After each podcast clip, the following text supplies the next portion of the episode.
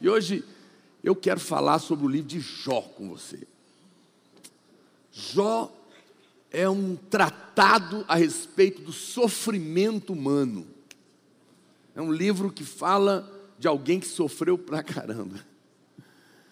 E, e, é um livro incrível, é um livro fantástico, Jó. Por quê? Porque Jó foi escrito como, como um teatro da Broadway.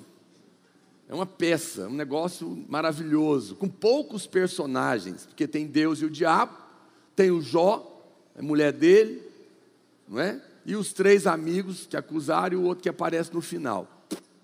É só essa turma aí. E o drama é incrível. Eu amo ler Jó, não sei se você já leu. Quando chega ali no capítulo 38, que Deus fala para ele: senta aí, que agora eu vou perguntar umas coisinhas para você. É arrasador.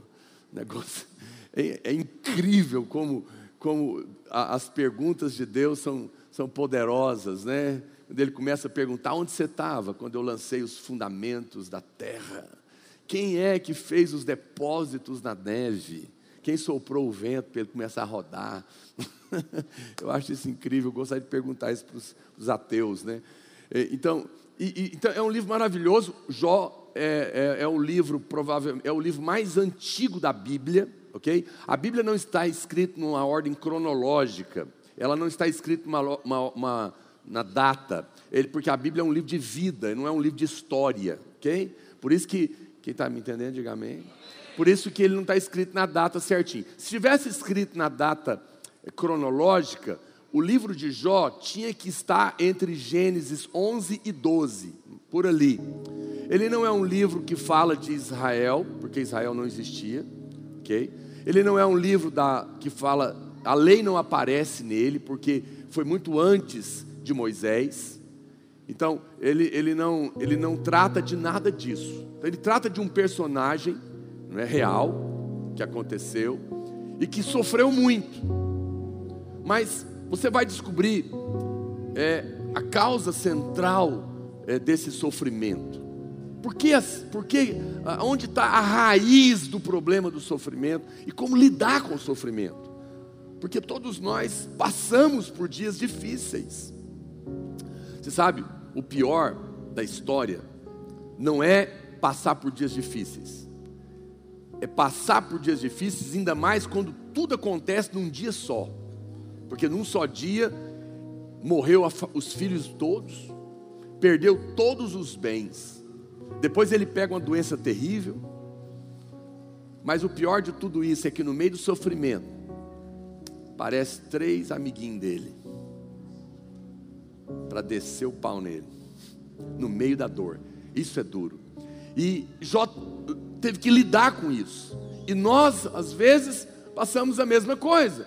E nós também temos que lidar com essas coisas. Então, eu quero colocar o livro de Jó para você. Todo mundo que lê o livro de Jó, ele, ele tem três maneiras de ver o livro, três abordagens da qual você pode olhar para o livro de Jó. Essa primeira abordagem é, que as pessoas usam é um teste, um teste que Jó passou e que nós passamos para ver como que nós nos comportamos no meio da tribulação. Então tem pessoas que lê o livro e ele fala: "Não, Jó é um livro para ensinar como que nós devemos responder a Deus no meio da tribulação" é, um, é uma perspectiva, é verdade. A Bíblia diz que, que Satanás veio, se, Deus mesmo que começa a conversa. O diabo passa e ele fala: E aí, Satanás, onde você anda? E o diabo responde. Ele fala: Eu ando pela, em volta da terra, né, perambulando. E ele, e ele pega e fala: Você nas suas andanças, viu o meu servo Jó? E nessa hora começa uma conversa a respeito de Jó. E Deus chama ele de justo, porque aos olhos de Deus é assim que Deus também te vê. Se fosse nos dias de hoje, Deus falaria: Você viu o meu filho Jó? É? Assim como ele fala de mim, de você, por causa de Cristo. Quem está me entendendo? E nessa hora, Deus faz um elogio, né? ele fala da retidão do coração de Jó. E o diabo coloca um teste. E ele fala: É, muito bom. Jó é essa maravilha toda, é esse crente incrível, porque também você dá tudo para ele. Olha a família que ele tem, olha os bens que ele tem, olha a prosperidade dele. Quero ver se ele vai continuar te louvando, se, se você tirar tudo dele. E Deus aceita o desafio. O coitado do Jó está sabendo de nada. E agora o diabo vem para testar Jó. E Deus fala para ele: Deus fala para o diabo: tá bom, você pode tirar tudo que ele tem, mas você não vai tocar nele. Isso já é uma, uma prova de que o diabo, olha para cá, não tem autoridade para fazer o que quer. Deus limita todas as coisas. Deus controla todas as coisas. E naquela hora, o diabo vai, e a Bíblia diz que, não sei se um furacão, um tufão, é, os filhos de Jó estavam todos reunidos numa casa, e aquilo devasta aquela casa, cai em cima deles, e eles morrem todos. E aí vem um bando no mesmo dia e rouba tudo que Jó tinha. Ele ficou pobre e sem filhos num só dia. Mas a Bíblia diz que Jó não blasfemou a mulher dele, num momento ali dessa crise, ela falou: amaldiçoa Deus e morre. Mas Jó declarou ali como que o Salmo 34, em todo tempo louvarei o Senhor, jamais vai sair da minha boca alguma palavra contra Deus. E a, aí começou a acontecer essa, esse drama, e, e é interessante que quando você lê esse, esse início, você vai ver que a Bíblia é uma coisa tão impressionante, porque Jó fala do Órion, Jó fala das Pleiades, ele sabia, por exemplo, que as, é lá que, que fala das estrelas que nos guiam, né? A, a, a estrela do Cruzeiro do Sul que aparece aqui, e que e Jó já falava disso, que depois os homens iriam usar essa, essa mesma visão para se orientar no meio da noite. É, eles diziam: encontre a cruz e você chegará em casa. Lá em Jó, então, no capítulo 1, verso 1, toca mais baixo um pouquinho, por favor. É, a Bíblia diz: Havia um homem na terra de Uz, cujo nome era Jó, homem íntegro e reto, temente a Deus, que se desviava do mal. E ele é descrito dessa maneira. Deus está falando assim. Mas, apesar disso, Jó vai enfrentar situações que vão deixar ele confuso, vão deixar ele perplexo. Ele não sabe como explicar, ele não sabe por que está acontecendo isso com ele. Satanás faz essa proposta para testar Jó, para ver se Jó blasfemava. E no verso 21 de Jó, capítulo 1, Jó faz uma, uma declaração que muita gente gosta de repetir, mas que não significa que é verdadeira, significa apenas que é bíblica, mas não necessariamente ela é verdade, porque está na Bíblia, não é? mas não significa que é para nós. Preste atenção, ele fala: No saí do vento da minha mãe, e no voltarei. O Senhor deu, o Senhor tomou. Bendito seja o nome do Senhor. Nós às vezes gostamos de dizer isso, mas preste atenção. Você precisa aprender e a compreender que toda a Bíblia é a palavra de Deus e é verdadeira. Amém? Mas aqui é Jó que está falando da perspectiva dele. Não significa que tudo que está escrito na Bíblia é para nós. Por exemplo, a Bíblia fala que o inferno foi feito para Satanás e seus demônios. Então esse versículo é para você? Não, é apenas para te instruir. Ele é verdadeiro? Sim, ele está na Bíblia. A mesma coisa, Jó estava achando que Deus é que estava tomando, mas era Deus que estava tomando? Não, era o diabo. Havia uma, um equívoco na cabeça dele. A Bíblia tá, e muitos irmãos se resignam diante do sofrimento e ele fala: Não, foi Deus que me deu, Deus levou.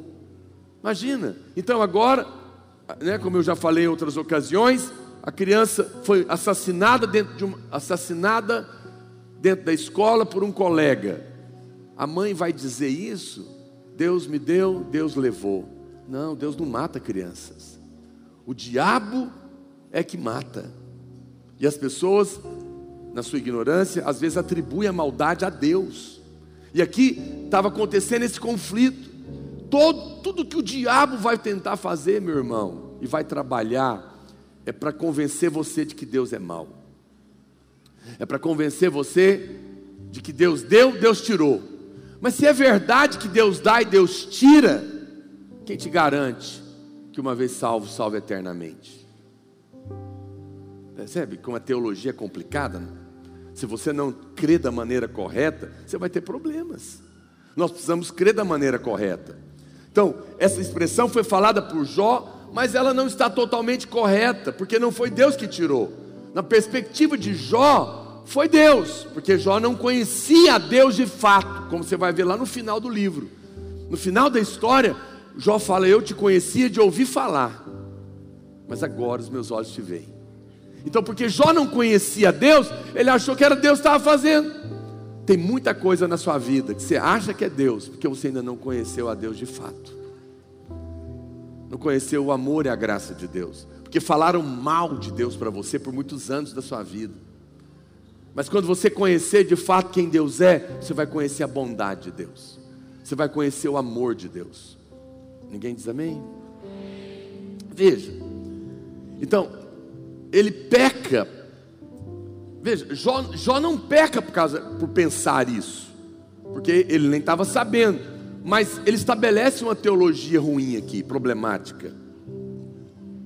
Os amigos de Jó, eles vieram para dizer a ele que a sua situação, ela era consequência do pecado.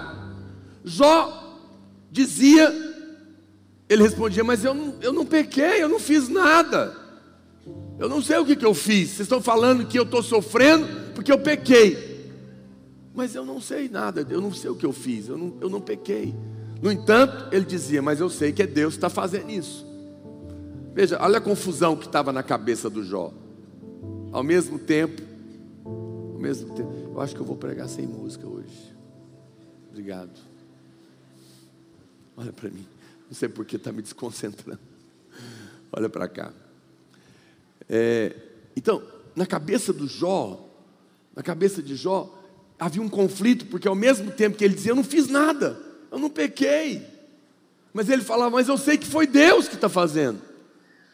E, e, havia então esse conflito. Mas é o que eu, é o que eu disse para você, mas se isso é verdade, se Deus é assim, Deus seria mal e você não teria segurança de que Deus não vai tomar o que Ele te deu. Nesse caso, Deus não seria por você, Deus seria contra você. Porque se eu faço algo errado e Deus vai tomar o que Ele deu, Ele não é por mim, Ele é contra mim. Mas não é verdade, Deus é por você. Os seus dons são irrevogáveis. Deus não é mesquinho ele não te deu porque você merece, por que ele vai tomar uma hora que você erra? Você não recebeu porque acertou, porque vai perder na hora que errou. Quem está me entendendo? Mas percebe, você, se você não pensar correto sobre Deus, você vai perder a fé. Cuidado, não é? As pessoas dizem. Você já percebeu como as pessoas têm um pensamento ruim de Deus? Elas dizem: se, você, se na sua vida tudo está indo bem, vai aparecer gente para falar: olha, tá, sua vida está indo muito bem, cuidado, porque quando a coisa está muito tempo, muito bom, a hora dessa vai vir um problema. Que coisa estranha. Não pode, é proibido ficar tudo bem. em algum momento, e você começa a ficar com medo, você começa a achar que, que vai dar problema, mas no final do livro, a gente vai poder ler a oração certa que Jó tinha que fazer. Jó falou o que? Deus deu, Deus tomou, bendito seja Deus. Essa é a oração correta? Não. No final do livro fica claro qual deve ser a oração correta. Deus, de, Deus deu, o diabo tomou, Deus restituiu. Essa é a oração correta do livro de Jó. E é isso que você vai encontrar no final. Então, muito cuidado com esse pensamento de atribuir os seus sofrimentos e as suas perdas ou enfermidades a Deus. Porque era isso que estava na cabeça de Jó. Se você tem um pensamento de um Deus mau, de um Deus severo, de um Deus que dá, um Deus que toma, segundo os seus erros, os seus acertos, você vai viver uma vida insegura com Deus. Você vai viver uma vida com medo de Deus. Você não vai viver uma vida de fé, porque você nunca sabe a hora que Deus vai tomar. Agora, a pergunta é, pastor, Deus permite provas nas nossas vidas? É claro que permite. Eu já vi muitos pastores abandonarem o ministério na hora da prova. Na hora que ele não viu acontecer o que ele queria, a igreja não cresceu, a prosperidade não chegou, o filho está doente, e ele fala: Não vou mais pastorear. É um teste. O argumento que está em jogo é: você só vai ser pastor na hora que estiver tudo bem, ou você vai ser pastor por um chamado? Não é? Muitas vezes é essa, é isso que o diabo está querendo. Pastor Luiz, eu me lembro, eu, eu participei desse momento da vida dele há muitos anos atrás, quase 30 anos atrás. Ele tinha acabado de ser ordenado. E ele não tinha muita coisa, mas tinha alguma coisa. É, e eu, eu, me lembro que ele foi, ele perdeu tudo que ele tinha. Ah, ele perdeu as reservas que ele tinha, uma casa que ele tinha comprado, que ainda ia ser feita, ele já tinha pago para essa empresa, e ele tinha vendido o carro para comprar isso, e essa empresa roubou e foi embora com tudo. E ele ficou sem nada, zero, a pé. E ele fala, ele era na época ele dirigia louvor. E ele fala que naquela ocasião, e muitas pessoas vieram para questionar: o que será que aconteceu? Por que será que você perdeu? Será que não está acontecendo algum problema que você não está vendo? Será que não tem uma arrogância aí? Será que você não tem que arrepender? E ele fala que ele saiu de casa, o culto acho que era seis horas, mas ele tinha que chegar antes para ensaiar. Acho que ele saiu, já era umas, era umas quatro da tarde, sol quente, a pé, não tinha carro. E ele falou para o Senhor: Senhor, eu, tô, eu não estou feliz, não vou, eu não vou ser hipócrita. É, é, um, é um momento ruim da minha vida, mas eu vou, eu vou ensaiar e eu vou te louvar com toda a minha força. Todo o tempo bendirei o teu nome. Louvado seja o teu nome no meio da tribulação. Eu não sei por que está acontecendo, mas eu vou glorificar o seu nome. Ele deu uma resposta. Ele deu uma resposta. Porque problemas acontecem conosco, sim ou não, irmãos? Jesus falou: Eu te amo, não tereis problema? Não, ele falou: No mundo tereis aflições. Jesus avisou: No mundo tereis aflições, mas tenha bom ânimo. Eu venci o mundo. Em outras palavras, tenha bom ânimo. No meio da aflição, lembra que eu te amo. Não esqueça disso, que eu vou te tirar daí. Então, na hora do problema, muitas pessoas de fato se desviam, sendo que é essa hora que ele tinha que correr para Deus. Mas por que desvia? Porque ele acha que é Deus que está fazendo. Ele acha que é Deus que está ali. Agora, o Senhor pode permitir testes. Daqui a pouco eu vou falar. Não mais como os de Jó. Respira fundo aí e solta o ar. Eu já estou te contando e vou te provar por quê daqui a pouco. Não precisa ficar com medo. O teste de Jó não pode acontecer mais. Mas eu estou te contando a primeira abordagem, que é uma abordagem de alguém que está sendo testado. Nós honramos a Deus quando, no meio do teste, da tribulação, sem saber o que está acontecendo, eu digo: Senhor, eu não sei porquê, certamente o diabo está me atacando, mas louvado seja o teu nome, porque o Senhor é bom, o Senhor me ama e é o Senhor que vai me tirar disso. Alguém pode dizer glória a Deus? Você sabe, o diabo sempre nos acusa quando nós pecamos, mas, o, mas também o diabo nos acusa quando nós estamos sofrendo por algum problema.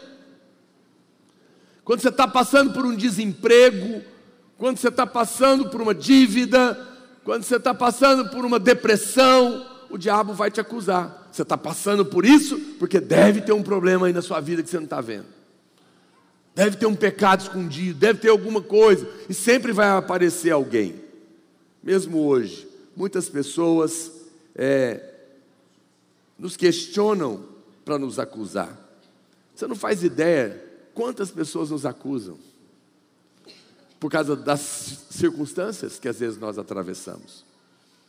As demandas da igreja são enormes, nós temos quase mil igrejas, quase 40 países. Estamos construindo o décimo prédio, aí parou o Buriti, por hora. né? porque nós temos outros, outras circunstâncias. Mas aí pessoas, elas bombardeiam a gente, o pastor Aloysio, a mim, outras pessoas. Será que não está tendo um problema na videira? Porque está faltando dinheiro para terminar o prédio. Olha, igreja fulana saiu, o pastor te deixou. Será que não está tendo um problema? Avalia. Será que vocês não estão precisando arrepender? Será que não está tendo isso? Acusações. Acusações que querem questionar e arrumar um problema por causa das circunstâncias que acontecem. Isso acontece com você também. Na hora que você está doente, na hora que você está com um problema, na hora que você está com desemprego, vão aparecer pessoas que vão dizer: Olha, Fulano, assim, eu não quero piorar as coisas, por favor, me entenda. Quer dizer, ah, disfarçado, né? Mas será que não é bom você avaliar? Pode ser que tenha alguma coisa, não sei, assim, né? Não estou não tô querendo falar nada, tá? Não imagine se tivesse. Mas no final da conversa você fala, me empresta o lenço aqui para limpar o veneno da serpente. Então, veja, nessas horas vão aparecer os questionamentos do diabo através das pessoas. A coisa mais difícil é a condenação que você sofre por causa da sua aflição, por causa do problema que você está passando. Pessoas que vão te condenar por causa da aflição e vão dizer que você está sofrendo, que você mereceu. O que, que eu faço, pastor? Nesse dia, você vai ter que aprender a responder a Deus. Nesse dia, você vai ter que aprender a dizer: Senhor, eu não sei os porquês, mas eu sei que o Senhor é bom. Eu sei que o Senhor me ama. Eu sei que o Senhor se fez justiça no meu lugar. E eu me rendo ao Senhor. E te louvarei todo o tempo. Não tento explicar tudo, mas não deixo de te louvar no meio da tribulação. Amém, irmãos? É nessa hora que você vai dizer: Fulano me deixou, alguém me deixou, não me importa, o Senhor, eu vou continuar a minha vida com o Senhor, com aqueles que estão comigo, eu vou seguir o caminho que o Senhor tem me direcionado, a minha vida está nas Suas mãos, e você vai louvar Deus. Você não vai sair procurando inimigos, porque o inimigo é só um, é o diabo. Amém, irmãos?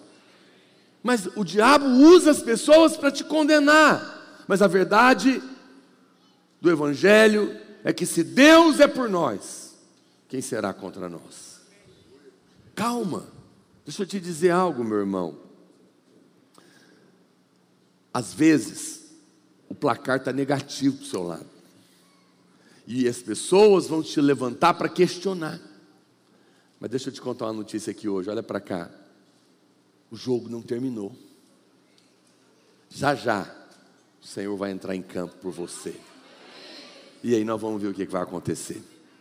Porque Ele é por nós, aleluia. E se Deus é por nós, o placar já está resolvido. Não se preocupe. Às vezes na nossa ótica, é prejuízo, às vezes é Deus te livrando. Quantas moças que eu aconselho sofrendo, porque o rapaz largou ela por outra. Eu conheço muitas histórias assim. Eu já ajudei muitas pessoas e eu já vi e eu já vi muitos finais graças a Deus tremendos, até na vida de pastores, que na época eram solteiros. E lá na frente eu bato nas costas dele e falei: "Mas Deus te livrou de uma latada, hein?" Olha lá o que, que virou. e olha lá o que, que você virou.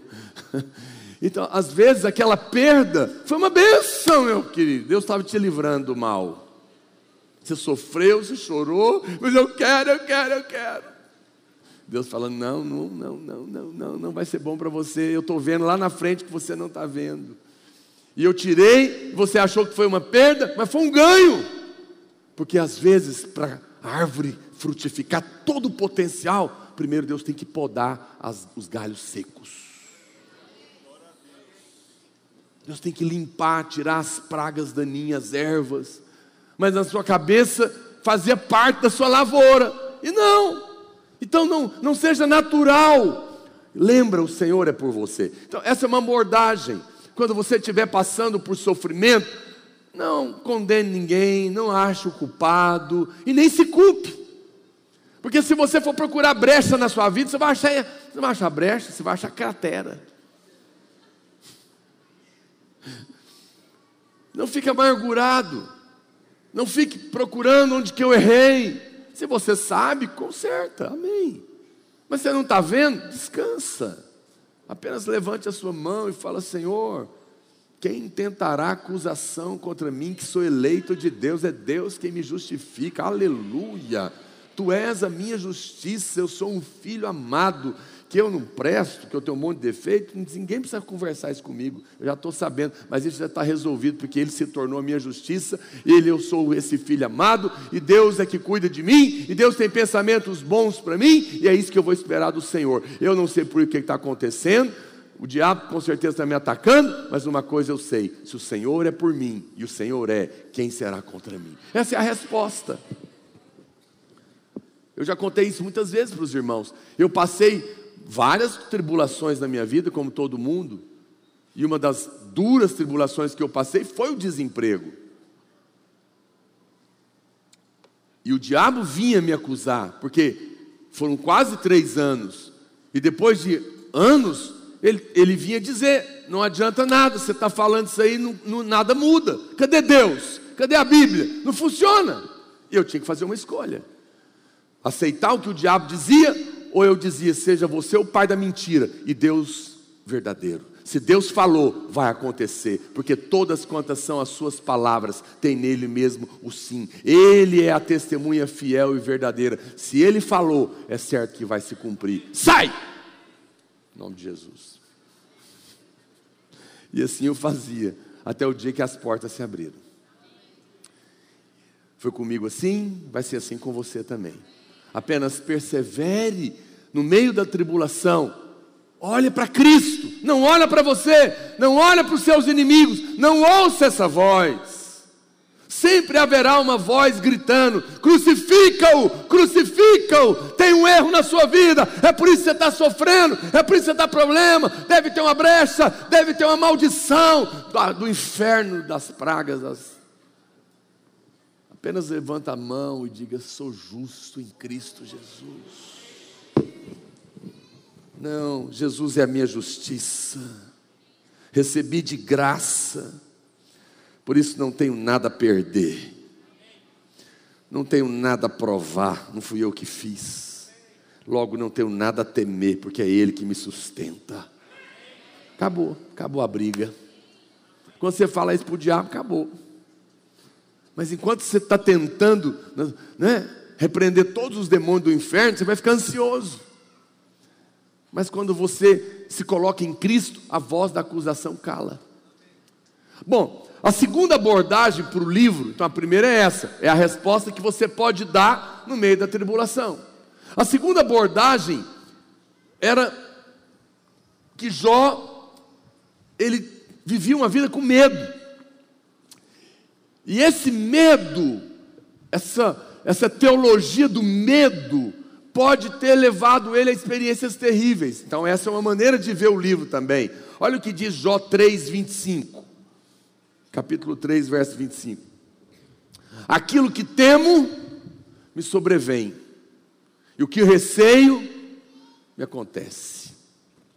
Essa é uma abordagem é, do livro que mostra que o problema de Jó foi causado pelo seu sentimento de condenação e de medo. Eu não sei, não sei quantos irmãos já ouviram, é, essa é uma frase conhecida, antiga. Aquilo que, que eu temia me aconteceu, né? que eu tinha medo me sobreveio. Eu conhecia isso. E aí eu, eu entrei, eu, o pastor Luiz já passou por isso também, ele testemunha isso. Aí o que, que acontecia? Nós vivíamos no medo de sentir medo. Porque se eu tiver medo, o que eu estou com medo vai acontecer comigo. Então eu não posso sentir medo. Então eu estou com medo de sentir medo. Porque se eu tiver medo, o medo vai me pegar. Entendeu, né?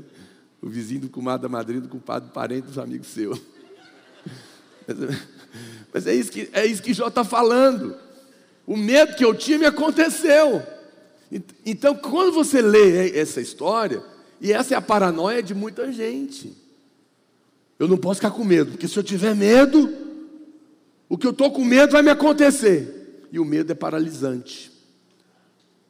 Mas a raiz do medo é medo de Deus. Porque a primeira vez que alguém teve medo na Bíblia, a lei da primeira menção, foi Adão, que estava nu. Ele ficou com medo por causa do pecado, se escondeu, porque ficou com medo de Deus matar ele. Então todo medo é medo de Deus te pegar, porque você está nu, você aprontou, você fez o que não devia, e você agora vive com uma consciência de condenação, porque eu errei, eu estou com medo, medo de quê? As pessoas vivem com medo, medo de perder o emprego, medo de pegar uma doença, medo de ter um problema de câncer, porque meu bisavô morreu de câncer, meu avô morreu de câncer, o meu pai está com suspeita de câncer, e eu estou com medo de ter câncer. Eu estou com medo de não casar, eu estou com medo de casar e não sustentar minha família. Eu não consigo, será que eu vou, eu vou passar na, na prova do Enem, na OAB, sei lá onde mais, e vive com medo de tudo? Por quê? Porque você não sabe se merece, não sabe se Deus está feliz com você, não sabe se você errou e Deus vai te castigar, e aí você vive com medo, e esse medo é uma profecia que se autorrealiza. Você já estava com medo, começa a falar e acreditar naquilo, depois aquilo acontece e você diz: Eu sabia. Mas não era essa a vontade de Deus. A vontade de Deus não é que você sofra. A vontade de Deus não é que você viva doente. Diga amém. A vontade de Deus não é que você fique angustiada, angustiado. Jó vivia com medo. Por quê? Porque o pensamento é esse: será que Deus está feliz comigo? Será que Ele não vai tirar tudo de mim? As pessoas vivem com medo de Deus porque elas acreditam no que? Na declaração de Jó. Deus dá, Deus tira. Quando você pensa que Deus dá e Deus tira, você vive com medo. Deus te deu, você está feliz, mas agora você está com medo de perder. Está tão bom, mas eu estou com tanto medo, porque vai que Deus fica, amanhece nervoso. E eu piso na bola. Ele vai tirar. E esse medo te coloca pânico no seu coração.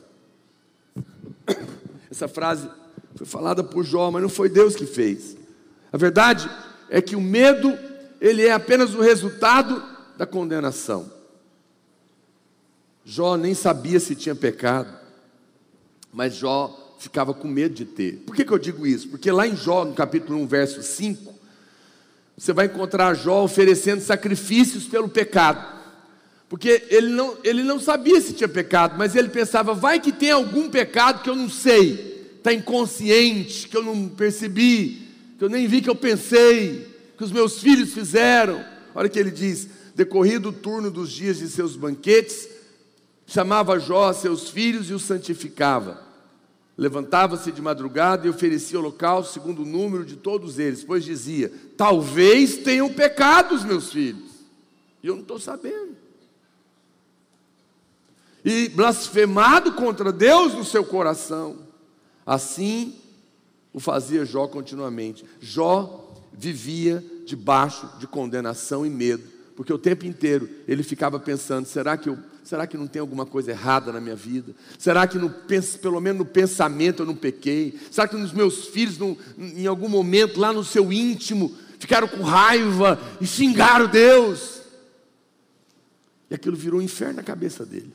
E talvez esteja virando na sua também. Você está passando por uma, um problema, você vê suas amigas todas casar e você não casa. Você vê os seus amigos prosperarem e você não prospera. Você vê, dá certo para um, para outro, mas você não vai, e você começa a ficar acusado, né? E aí alguém ainda faz uma brincadeira sem graça. Ah, deve ter uma cabeça de jumento enterrado lá na sua casa.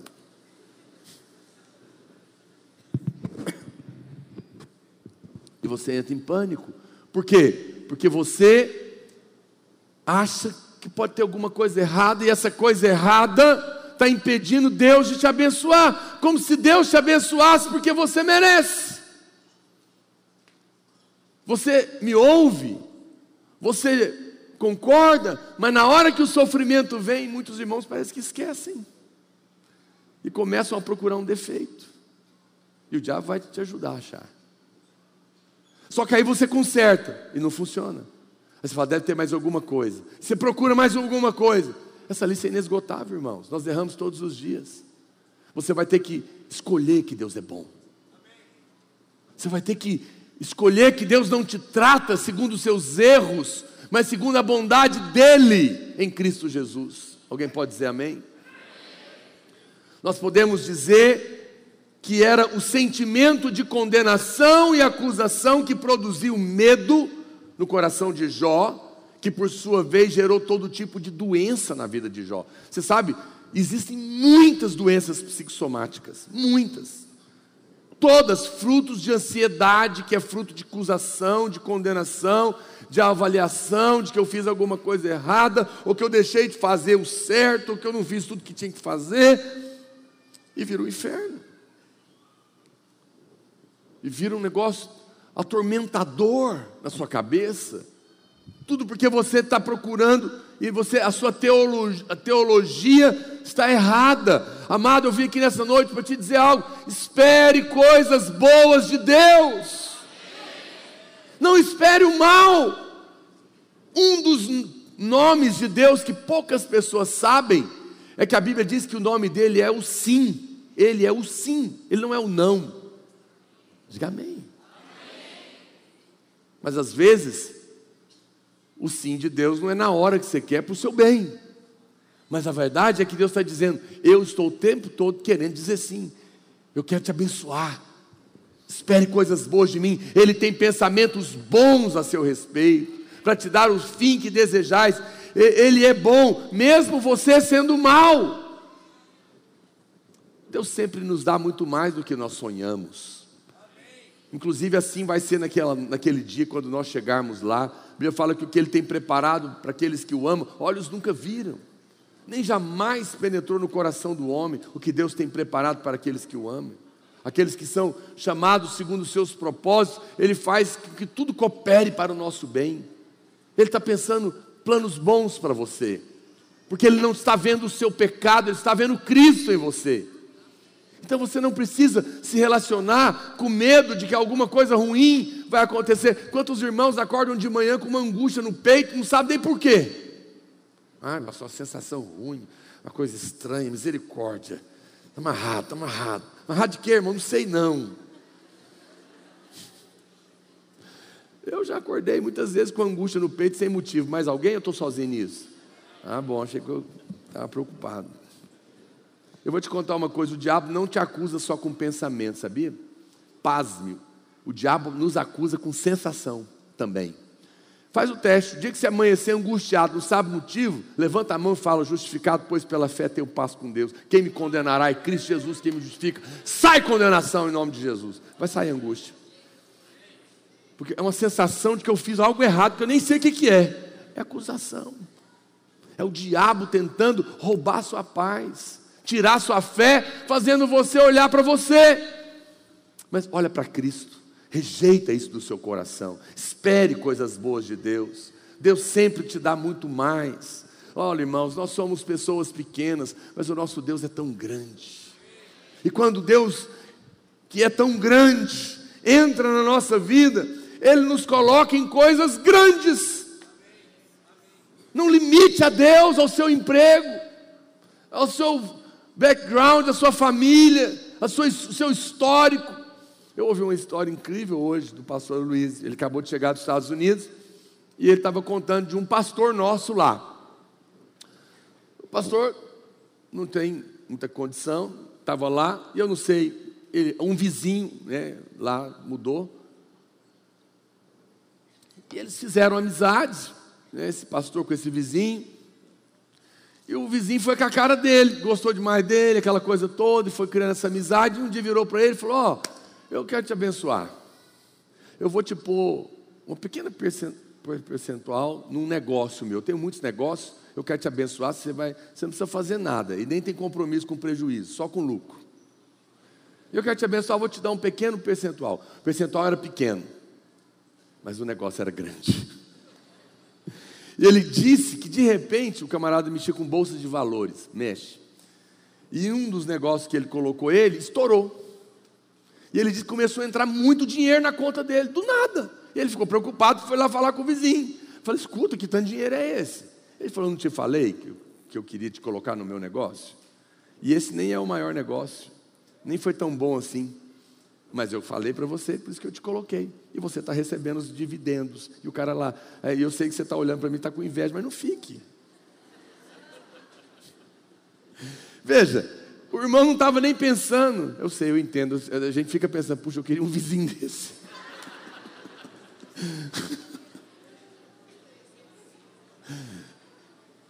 Ele era pequeno, mas o vizinho colocou ele num negócio grande. Mas eu tenho uma coisa para te contar. Deus é o maior empreendedor do universo e ele não é o seu vizinho, ele mora dentro de você. Ele te colocou no maior empreendimento de vida, o seu reino, e você é que vai receber todos os dividendos, porque Jesus já pagou toda a conta e fez todo o investimento necessário. Não haverá limites de Deus para te abençoar. Oh, aleluia. Não precisa se preocupar, não precisa esperar um vizinho rico, maravilhoso, gente boa mudar para o seu lado. Você já tem alguém dentro de você. E Deus no estalar de dedo, muda totalmente a sua sorte. Ele muda tudo. Comece a esperar coisas boas dele. Se eu, que sou mau, fico pensando o que, que eu posso fazer para abençoar meus filhos, se homens maus, todos os homens, pensam coisas boas para os seus filhos, aqueles que têm famílias e querem dar o bem para ela, imagina Deus o que, que Ele não está pensando de nós. Você acha que eu fico lá em casa planejando o, o melhor para os meus filhos, mas aí no meio do pensamento eu falo: não, o camarada não fez tarefa aquele dia, não, desisti. Eu nem lembro das coisas erradas, as coisas erradas eu fico com raiva na hora, depois resolve, passa. E mesmo assim eu quero fazer o bem. Agora, se eu que sou mal fico pensando isso, imagina que Deus não está pensando de você. Para de olhar para os seus erros. Pastor, mas eu reconheço que eu sou infiel. Mas a palavra do Senhor diz: ainda que você seja infiel, eu permaneço fiel. Porque fiz uma aliança comigo mesmo para te abençoar. Você sabe quando Deus fez aliança com Abraão? Se você ler lá na Bíblia, ele colocou os animais um de frente para o outro e fez Abraão dormir. Que Abraão não podia participar de uma aliança entre Deus e Jesus, o seu filho, que ele era impuro. Mas a Bíblia diz que ele olhou, ele viu uma tocha e um fogareiro andando em, em círculo, em forma de, de infinito, de oito, na verdade. Era uma aliança entre Deus e Deus. Abraão estava dormindo, mas ele colocou Abraão no meio disso. Ele nem tinha nada a ver com isso. Foi o que aconteceu com você. O Evangelho não é sobre você, é sobre Deus e Deus. E Ele te colocou para receber o benefício disso. Então você não precisa ficar preocupado, porque Deus não está, não vai te abençoar ou vai tratar por causa de um erro seu. Você errou, mas Jesus pagou. Isso é maravilhoso. Mas é incrível, não é? Que muitas pessoas gostam de ouvir avisos de advertências. Que o perigo vem. Aqui na videira, um tempo atrás, muitos anos já, na verdade, um, teve, teve um pastor é muito interessante ele, ele chegou um dia apavorado lá na casa do pastor Aloysio. Ele veio de uma outra igreja na época, depois acabou se tornando pastor aqui. E ele foi ouvindo e foi sendo abençoado. Ele tinha uma casa. Aí, um irmão muito rico, que era da rede dele, ele falou: Não, eu tenho uma casa aqui perto aqui do, do shopping. Ele morava bem longe. E aí ele, e o irmão tinha uma casa, eu lembro até hoje, uma casona com piscina aqui pertinho do Goiânia Shopping. Ele falou: Não, vai lá morar lá. Mora lá, não precisa pagar nada não. Aluga sua casa para você ter renda. Aí ele alugou a casa dele. Aí, aí, bom, aconteceram várias coisas. Aí ele encontrou um amigo da, da antiga igreja que pregava a lei. E ele falou: oh, Fulano, como é que você está? Tudo bem? Ah, estou bem. E aí, o que, que, você anda fazendo? Como é que estão tá as coisas? Eu falei, rapaz, eu estou abençoado demais. Onde você está morando? Estou morando aqui, essa casa é sua? Não, a casa do irmão. Ele me emprestou para morar aqui. Te... Como assim te emprestou para morar aqui? Amarrado.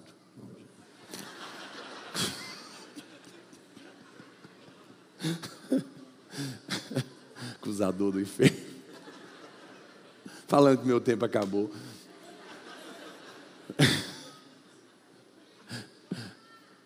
Acabou ainda não. Eu, eu ponho para tocar antes. Presta atenção. Aí ele falou, ele falou, mas como assim? Te deu uma casa com piscina você morar de graça lá do shopping? Ah, é. É sua casa? Não, aluguei. Aluguei minha casa e com o aluguel comprei outra casa. E estou pagando ela com o aluguel da, dessa, porque eu não estou pagando para morar e estou morando aqui. É mesmo? E o que você está fazendo? Eu sou pastor da videira agora. Pastor da videira. Comprou duas casas. Está morando de graça do lado do shopping.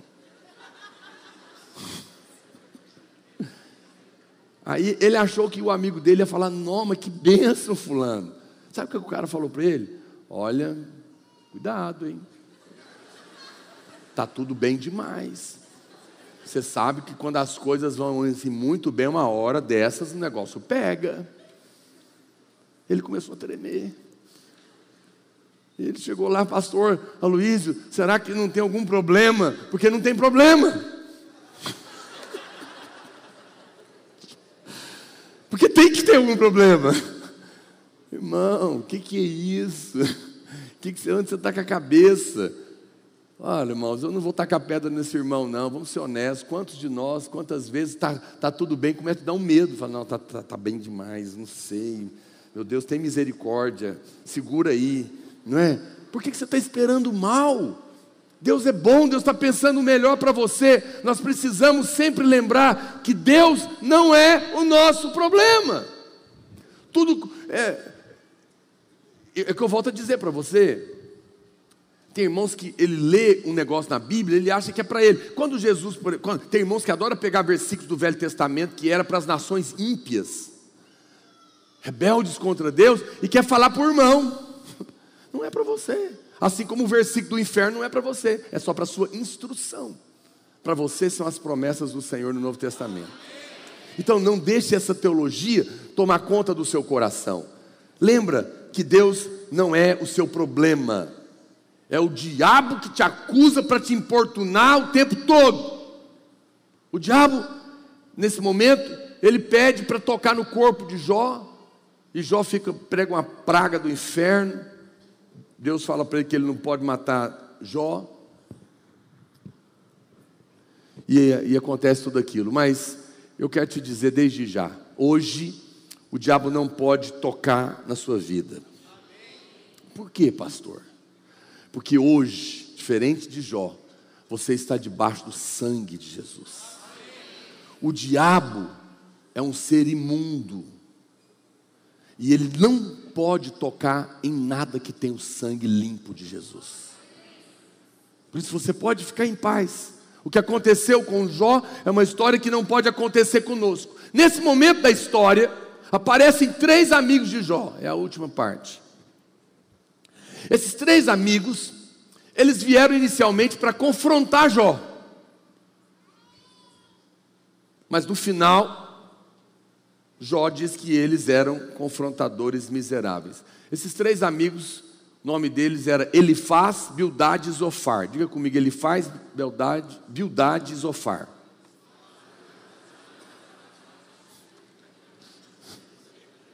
Elifaz, Bildade e Zofar.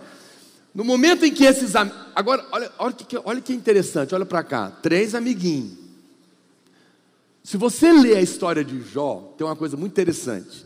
Quando esses três sujeitos aparecem na cena, Satanás some. Não aparece mal o diabo, sabia? Satanás sumiu da, da história. Porque tem gente que quando ele chega, não precisa mais do diabo.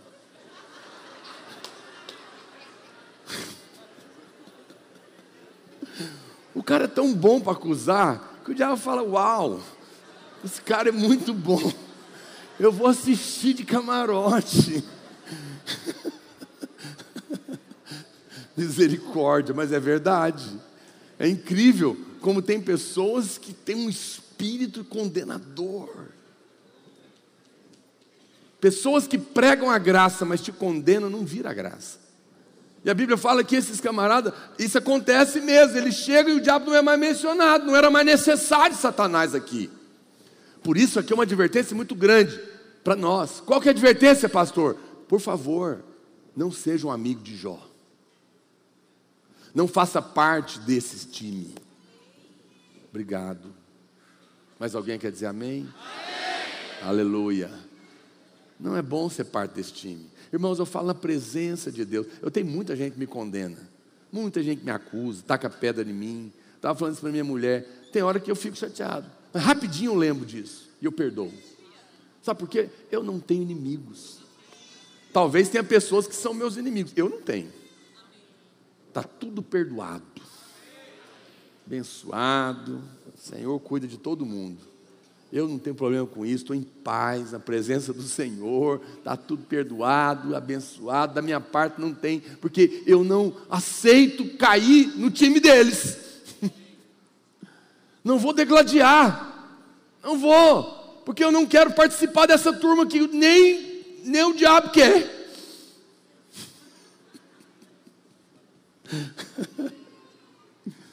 Agora, por que, que eu digo isso para você? Vamos ser honestos. Porque a tendência de todos nós é quando a gente vê uma, desculpa a palavra, um cara que está vivendo uma desgraça, é condenar. Você fala, é, negócio aí, deve ter um, uma coisa muito feia que a gente não sabe. Olha o que está acontecendo com ele. A sua tendência é julgar pelas aparências as pessoas que estão passando por aflição. Deixa eu te dizer algo. Se na hora que você vê alguém passando uma aflição muito grande na vida, uma doença, uma tragédia, perdeu o filho, quebrou, a mulher largou, e o pior é quando o trem acontece tudo de uma vez, não é? Perde o emprego, filho quebra a perna, e chega de noite, o carro funde o motor, o patrão manda embora e chega de noite a mulher ainda fala que vai largar dele, credo. Quando você vê uma tragédia dessa, eu vou falar com todo amor e carinho para você, olha para cá. Se você não tiver uma palavra de consolo, fique calado. Fale nada. Faça o que a Bíblia diz, chora com os que choram. Eu não vou dizer para você que eu nunca fui amigo de Jó, não, já fui sim. Mas me arrependo, renuncio. Mas eu não estou aqui para acusar ninguém, eu não estou aqui para condenar, nem você. Nós estamos aqui. Se eu não tenho o que dizer, eu choro. Tem muitos lugares que eu vou, muitos velórios, eu não tenho o que falar. Eu choro com a pessoa, eu abraço e choro. Choro com os que choram, que é o que a Bíblia diz que nós devemos fazer. Amém, irmãos? Por que, que Jesus nos ensinou a orar? Pai, seja feita a sua vontade. Porque não é tudo que acontece na terra que é a vontade de Deus. Porque a vontade de Deus é boa, perfeita e agradável. Então não, não atribua a Deus as coisas ruins.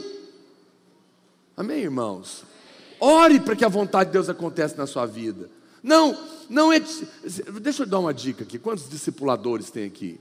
Celo, ou líderes também, não é? Não, não condene os seus discípulos. Nunca comece uma reunião de discipulado, de liderança, cobrando, condenando. Comece alimentando. Faça um devocional para falar do amor de Deus. A Bíblia é uma carta de amor toda ela.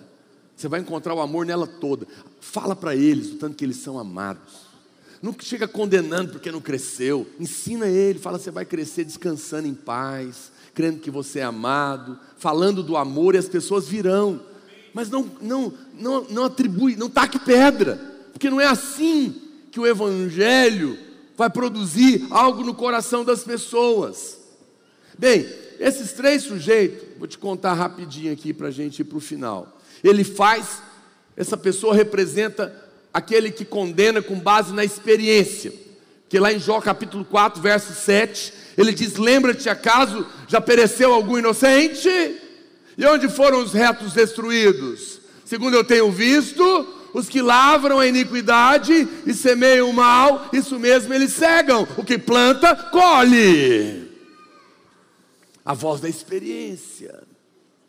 É aquele sujeito que condena desse jeito. Ele fala: Olha, eu não sei o que está acontecendo, mas você sabe, aquele que a gente planta, a gente colhe. Será que você não tem plantado? Vamos ser honestos: quantos aqui já plantaram coisa ruim?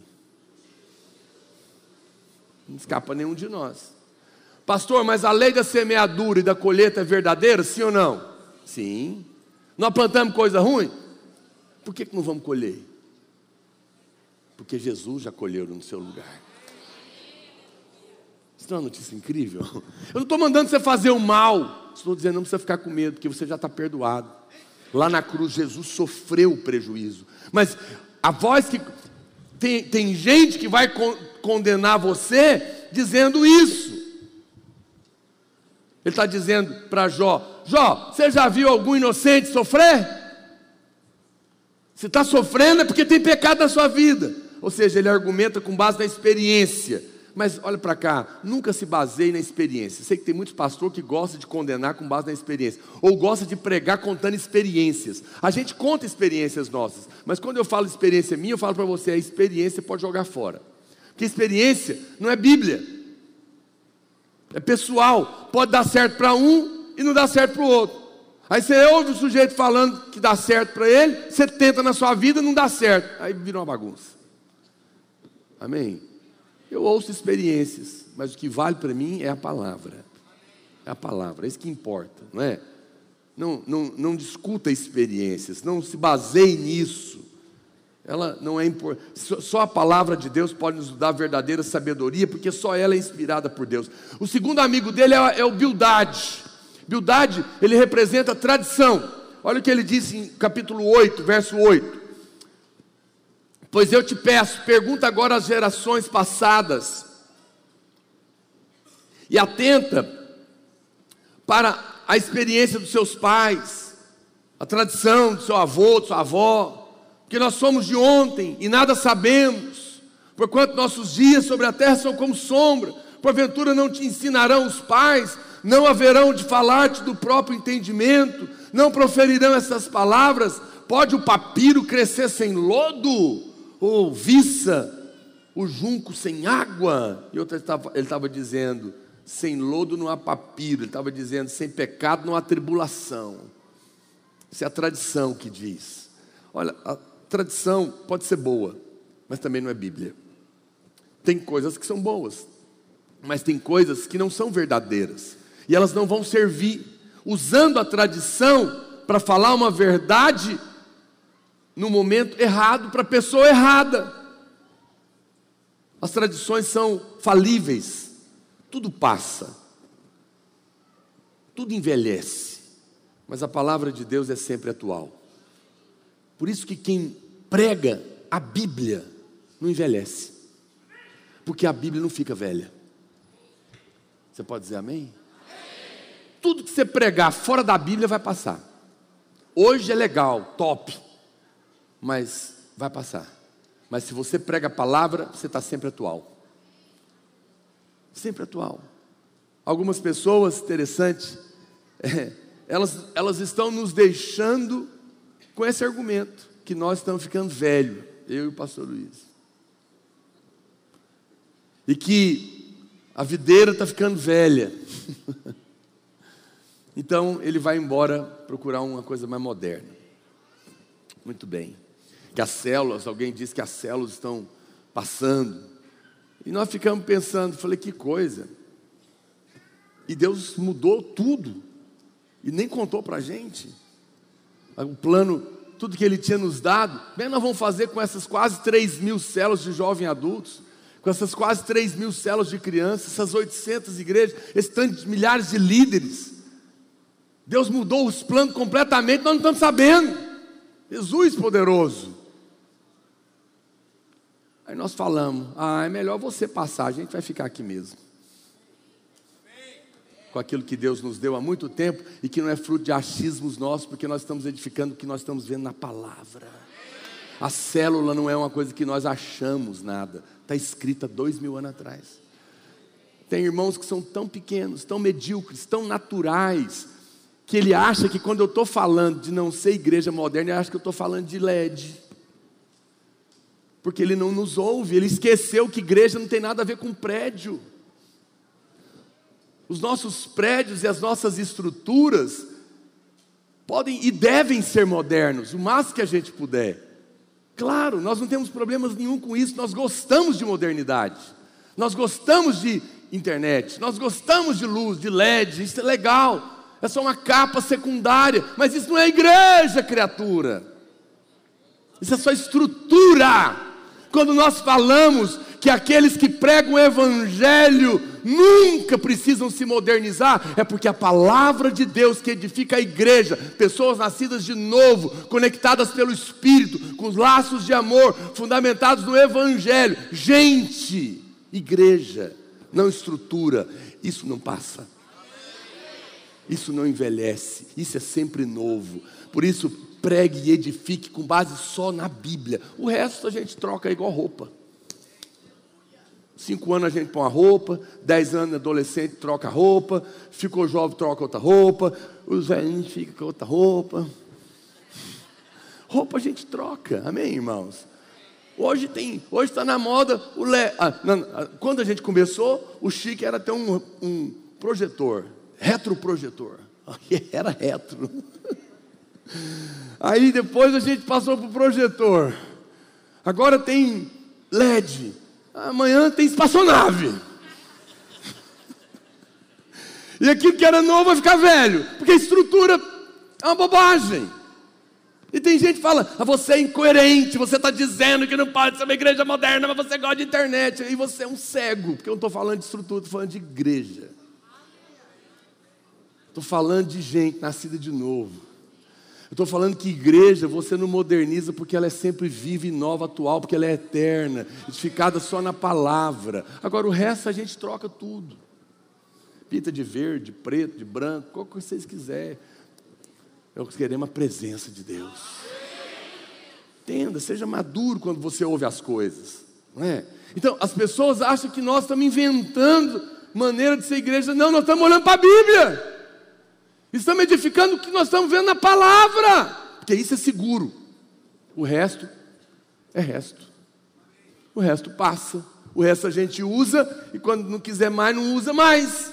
Amém, irmãos? Nós não fazemos células, nem qualquer outra coisa na igreja por causa da experiência, nem da tradição, e nem por causa da modernidade, mas por causa da palavra de Deus. Quem está me entendendo? E por fim, o último amigo é o Zofar. O Zofar é o legalista.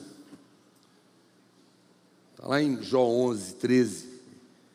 Ele fala: dispuseres o coração, e se dispuseres o coração e estenderes a mão, as mãos para Deus, lançares para longe a iniquidade da tua mão e não permitires habitar na tua tenda a injustiça, então, se você for um crente maravilhoso, então não vai ter problema. Legalista.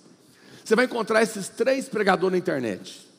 O cara que vai te condenar baseado na experiência, geralmente é aquele pregador legal, gente boa, brincalhão, mas que vai chegar junto com você. Você vai encontrar o, o, o, o, que vai pregar, condenar com base na tradição, geralmente ele é mais carrancudo, e ele já, né? E o legalista que é o pior de todos eles. Essas vozes estão todas aí para nos condenar. Está tudo hoje em dia. Esses três amigos aqui estão aqui para te contar Agora, preste atenção.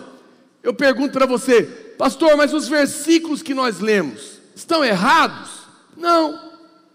Eles são certos, mas foram aplicados para a pessoa errada. Uma verdade aplicada de maneira errada é tão prejudicial quanto uma mentira. Então veja, esse, essas coisas da lei não podem ser aplicadas mais para nós que estamos na nova aliança. Quando aplicadas, elas estão na Bíblia, elas são verdadeiras, mas não servem para nós que estamos na nova aliança. Quem está me entendendo? Essa é a sabedoria que nós precisamos ter. É muito ruim quando irmãos pegam versículos que não. Ele vê lá Jesus falando com os fariseus, raça de víboras, sepulcros caiados. Está na Bíblia? Sim, é verdade, mas é para você? Não, é para os fariseus. Então, quando você pega e apela com o irmão e chama ele de sepulcro caiado, seu sepulcro caiado, está falando do governador, não. Caiado é que passou cal. Sepulcro caiado é porque o cara pintou o túmulo do cadáver de cal. E, e que tem coisa podre dentro. É isso que ele está xingando, seu podre.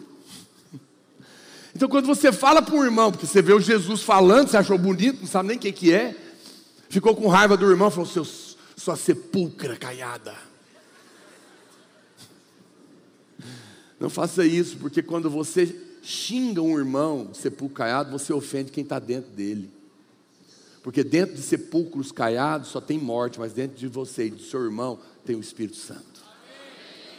Nós carregamos vida, dentro de nós não há morte, dentro de nós há vida. Então não diga isso de ninguém, mesmo o pior irmãozinho que está te condenando, não condene ele.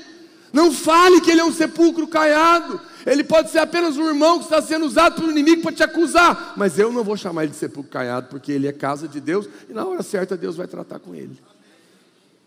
Amém? Mas não vai tratar como Jó, não, pode ficar tranquilo. Então veja, para a maioria das pessoas, a explicação para todo tipo de problema é o pecado que a gente comete, que é o ponto central aqui da conversa. Eles estavam acusando e condenando Jó, mas eles nem sabiam o erro, não sabiam mostrar. Ele só dizia: deve ter alguma coisa. Aí aparece a última e principal abordagem aqui do texto, irmãos. Veja, eu te falei, uma abordagem é para você dar resposta diante de Deus, a outra é diante da condenação. Mas aqui está a abordagem que eu realmente creio para esse texto de Jó, quero encerrar com ela. O maior problema do sofrimento, eu vou falar agora, não é para testar, pode acontecer, não é para aprender a lidar com acusadores, também é verdadeiro, mas o maior problema do sofrimento, no livro de Jó, é a justiça própria. É isso que te faz sofrer. Os irmãos do louvor podem subir, por favor. Jó dizia claramente que ele cria que foi Deus que fez isso com ele.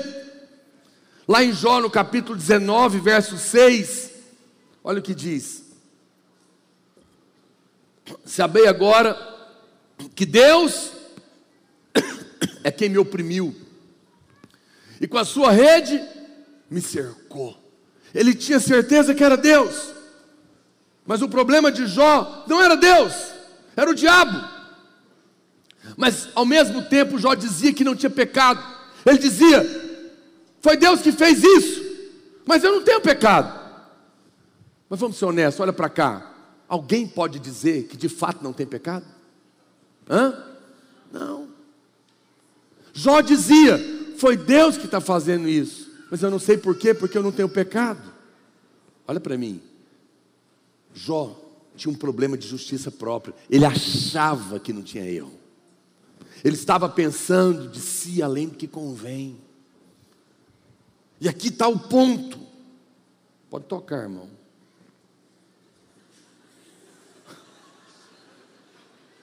Está com trauma. Brincadeira.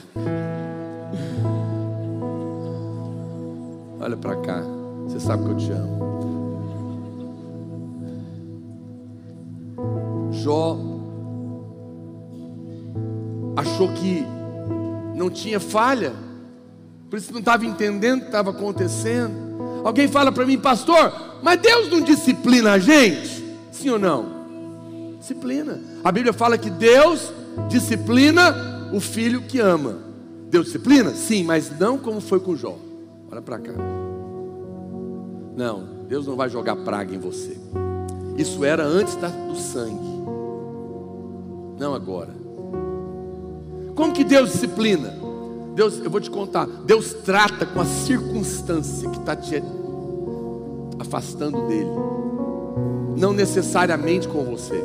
Então vamos imaginar que você é uma criança, mais baixo um pouquinho. Você é uma criança e você tem uma bola. E Deus e seu pai fala para você: Eu não quero que você brinque com a bola na rua, que é perigoso. Mas você teima e brinca. Ele fala de novo: Eu não quero, que é perigoso. De repente, seu pai escuta uma freada, ah, barulho, e você está na frente de um carro que quase te matou. Graças a Deus não te atropelou, mas ia. O que que seu pai faz? Ele pega a bola, pega uma faca e fura a bola. E fala para você: Eu amo você mais do que a bola. A bola pode ser uma benção, mas no momento que essa bola pode te matar, eu furo ela. Olha para cá. Eu vou te falar uma coisa, tudo amor e carinho. Tem muitos irmãos que acham que Deus pegou a faca para matar ele. Não, Deus não pega a faca para matar você. Mas se preciso for, ele vai furar sua bola. Qualquer coisa que vai te levar para longe de Deus, ou vai te matar, ou vai te fazer sofrer, Deus vai tirar. É melhor você não colocar entre você e Deus coisas que estão te afastando de Deus. Que Deus vai tratar com a coisa. Entendeu? Ele não vai machucar você, mas ele vai fechar uma porta. Ele vai impedir que aquilo continue para o seu bem. Essa é a disciplina de Deus. Mas nunca vai colocar uma doença, uma praga, um acidente. Não, não. Deus não é mau. Deus é bom. Ele não vai mandar lepra quando você está com um comportamento ruim. Deus não é um pai abusador. Ele é um pai amoroso. Ele fecha uma porta, ele trata com as coisas. Isso é disciplina, é graça, é a bondade de Deus colocando limite para o pecado não te destruir. Jó então pensa que é Deus e chega a condenar Deus. Mas aí, lá em Jó capítulo 40, verso 7, Deus responde. E Deus fala, coloca lá para mim, irmão, Jó 47. Cinge agora os lombos como homem, eu te perguntarei e tu me responderás. Acaso anulará tu de fato o meu juízo? Ou me condenarás para te justificares? Deus está falando para ele, ô Jó, quando você diz que fui eu que fiz isso, e que não tem pecado, você está me condenando para se justificar. Ele está dizendo: você está percebendo que o seu problema é justiça própria? Que agora você está acusando até eu. Jó estava acusando Deus, porque ele estava dizendo: Deus está fazendo isso comigo, e eu não tenho pecado. Quem que é o culpado? Deus. E Deus pergunta para ele: Você está achando mesmo que fui eu? Eu que sou errado da coisa, eu sou o culpado? O ímpio faz isso. Ímpios acusam a Deus. Os ímpios dizem: Nós somos caras, nós somos gente legal, mas Deus é mau. Não foi Deus que fez, foi o diabo. Mas Deus é bom e Ele vai restituir. E alguém então me perguntou, pastor, essas coisas podem acontecer conosco ainda? Olha, irmãos, não pode. Primeiro, por que, que não pode? Vou encerrar te dizendo por que, que não pode. Não pode, em primeiro lugar, porque Jesus já resgatou a sua propriedade. A Bíblia diz que quando Adão pecou, Salmo 116 diz que Deus deu a terra aos filhos dos homens. E esse, por causa do pecado, entregou ao diabo. Por isso o diabo se andava. Olha para cá. Mas quando Jesus morre, ele é o segundo Adão. Ele vai ao inferno e compra de volta tudo que Adão, pelo pecado, te entrega ao diabo. O diabo não é dono mais do homem e nem da terra, porque o Senhor resgatou todas as coisas. Uma vez que Ele não é dono mais, Ele não pode mais tocar na sua vida, porque não, você não pertence mais a Ele. O homem sem Deus está na mão do diabo, mas aquele que foi comprado pelo sangue do Cordeiro, agora tem um dono e o diabo não pode mais tocar nele. Não pode tocar na sua vida. Esse é o primeiro motivo pelo qual isso não pode acontecer. O inimigo não tem mais nada para reivindicar de Deus porque tudo agora foi entregue nas mãos do Senhor. Segundo motivo é que Jó, inclusive ele clama, ele diz no momento: Ah, quem me dera eu tivesse um intercessor para se colocar entre mim e Deus. Jó não tinha um advogado para interceder pela causa dele. Você tem. E o seu advogado não pode perder nenhuma causa a seu favor. Sabe por quê? Porque toda a sua dívida foi paga pelo sangue do Cordeiro. Se o diabo pudesse chegar diante de Deus com uma nota promissória para cobrar um pecado seu e colocar uma praga em você, como ele fez com Jó, e te matar e tentar destruir sua família, como ele fez com a de Jó, quando ele chegasse diante de Deus, teria um advogado hoje ao seu lado. E o diabo ia apresentar a conta para Deus sua. Ele fez isso, eu tenho direito disso. Jesus sacaria o pagamento lá da cruz dizia: Não, está aqui, ó. Está aqui a acusação, está aqui o pagamento. Logo, está pago, você não pode cobrar o que já está pago. O diabo não pode cobrar nada mais sobre a sua vida, porque tudo que constava contra você nas cortes celestiais estão quitadas pelo sangue do Cordeiro. Diga aleluia. Essa é notícia boa demais. Quantas pessoas vivem com medo do diabo? Primeiro, o diabo não pode mais tocar na sua vida, porque você pertence a Deus. Jesus resgatou você. Na época de Jó, não tinha resgate, Jesus não tinha vindo. Segundo, você não, ele não tinha um advogado, você tem. As suas contas estão pagas. Esse advogado tem o sangue em seu favor. Nada pode te condenar mais. Mas em terceiro lugar, a Bíblia fala que o sumo sacerdote, quando ele ia para o templo, o, o, tabernáculo onde Deus morava, ele ia aspergindo sangue no caminho. Enquanto ele caminhava para o lugar onde era a presença de Deus, ele aspergia o sangue. E quando ele chegava no lugar, uma vez por ano, ele aspergia o sangue sete vezes de novo, plenamente. E aqui estava a presença de Deus. Ele fazia isso ano após ano, que era sangue de animal. Mas um dia o Cordeiro de Deus derramou o seu sangue. E o véu se rasgou. E Hebreus fala o que? Entremos, pois, com ousadia pelo novo e vivo caminho, pelo sangue do Cordeiro, na presença de Deus. Sabe por que, que o diabo não pode mais? Na verdade, não tem como o diabo tocar em você, porque o diabo não pode mais chegar nem à presença de Deus. Por que, que ele não pode? Porque no caminho para a presença de Deus, na onde você habita em Cristo, está o sangue. E o diabo é imundo, aonde o sangue está, ele não pode chegar. E entre ele e Deus, na presença de Deus, onde você hoje mora, tem um caminho molhado pelo sangue da cruz, onde o diabo não pode entrar. No dia da Páscoa, o anjo da morte ia passar. Deus falou: passa o sangue na porta, pelo lado de fora. E quando o anjo da morte viu o sangue, ele não podia entrar naquela casa, ele passou, porque aonde tem o sangue, o imundo não toca. Sobre a sua casa, sobre a sua vida está o sangue de Jesus. Quando o diabo vem para te cobrar, veja, hoje você vai poder dizer algo que muitos crentes dizem sem entendimento. Na hora de um carro capotando, muitos crentes gritam: sangue de Jesus tem poder, porque ele está com medo de morrer. Mas ele não sabe por que, que tem poder. Ele grita como um chavão. Mas hoje eu estou te explicando. Quando o carro está capotando e você acha que o diabo vai te matar. O carro, tá, a morte está ali, querendo te pegar. Aquele carro está capotando, a morte está, vou matar, vou matar. Porque o salário do pecado é a morte. E o pecado está dizendo: eu vim para cobrar, eu vim para cobrar. O carro está capotando, eu vou matar alguém aqui. Tem alguém em pecado, tem alguém que pecou. Eu vou cobrar a conta, eu vim para cobrar a conta. E de repente, um crente com revelação que ouviu a mensagem diga: Não, sangue de Jesus, conta paga conta paga. A morte tem que passar por cima. E não pode tocar sua vida, meu querido. Não pode tocar sua vida, porque você está debaixo do sangue do Cordeiro. O inimigo não tem mais acesso.